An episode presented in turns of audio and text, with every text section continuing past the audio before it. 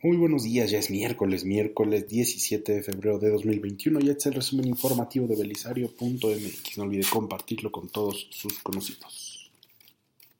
En México, ayer le platicamos que el pasado lunes se registró un apagón que afectó a más de 4 millones de personas en 6 estados.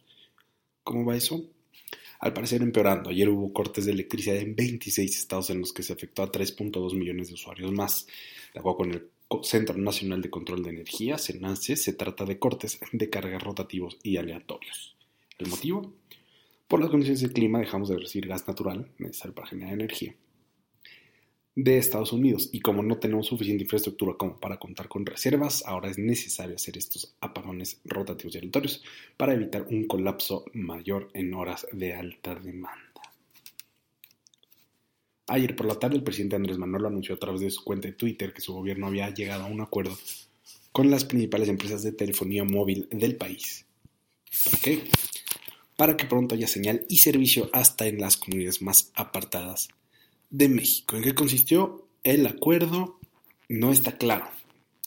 No lo dijo, lo que se sabe es que en la reunión estuvieron presentes los principales ejecutivos de ATT, Movistar y América en la cartera. Ayer le platicábamos que el INEGI informó que en 2020 había repuntado la población subocupada y caído la población ocupada. Ayer, el Consejo Nacional de Evaluación de la Política de Desarrollo Social, CONEVAL, informó que la crisis económica que nos trajo esta pandemia provocó también un aumento de la población en pobreza laboral. ¿Qué quiere decir eso? Que no se puede adquirir ni siquiera la canasta básica con el ingreso que perciben. Según lo informado, la pobreza laboral aumentó de 37.4% a 40.7% de 2019 a 2020. Ojo, es la cifra más alta que se registra en los últimos tres años. ¿Y cómo va el comercio electrónico? Ese sí va para arriba, de acuerdo con información divulgada ayer por el INEGI, el comercio electrónico pasó de aportar 3% del Producto Interno Bruto en 2013 a aportar el 6% del PIB en 2019.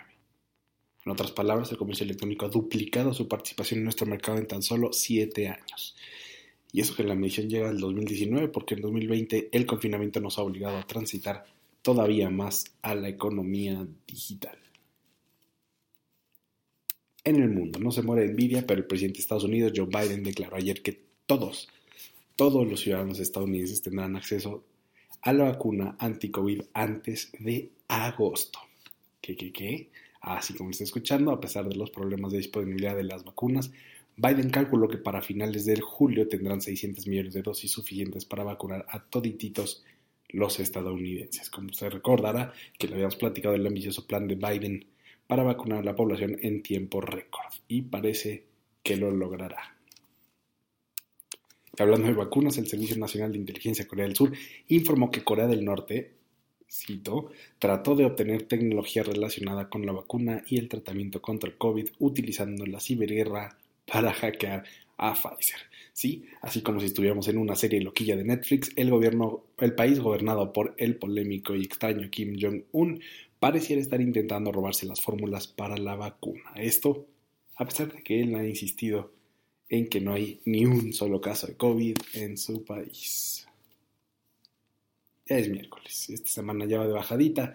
Usted ya está informada, usted está informado. Muchas gracias por escuchar el resumen informativo de belisario.mx. No olvide visitarnos en Instagram, Twitter y Facebook y escribirnos a hola.belisario.mx. Muchísimas gracias, tenga un excelente miércoles y hasta luego.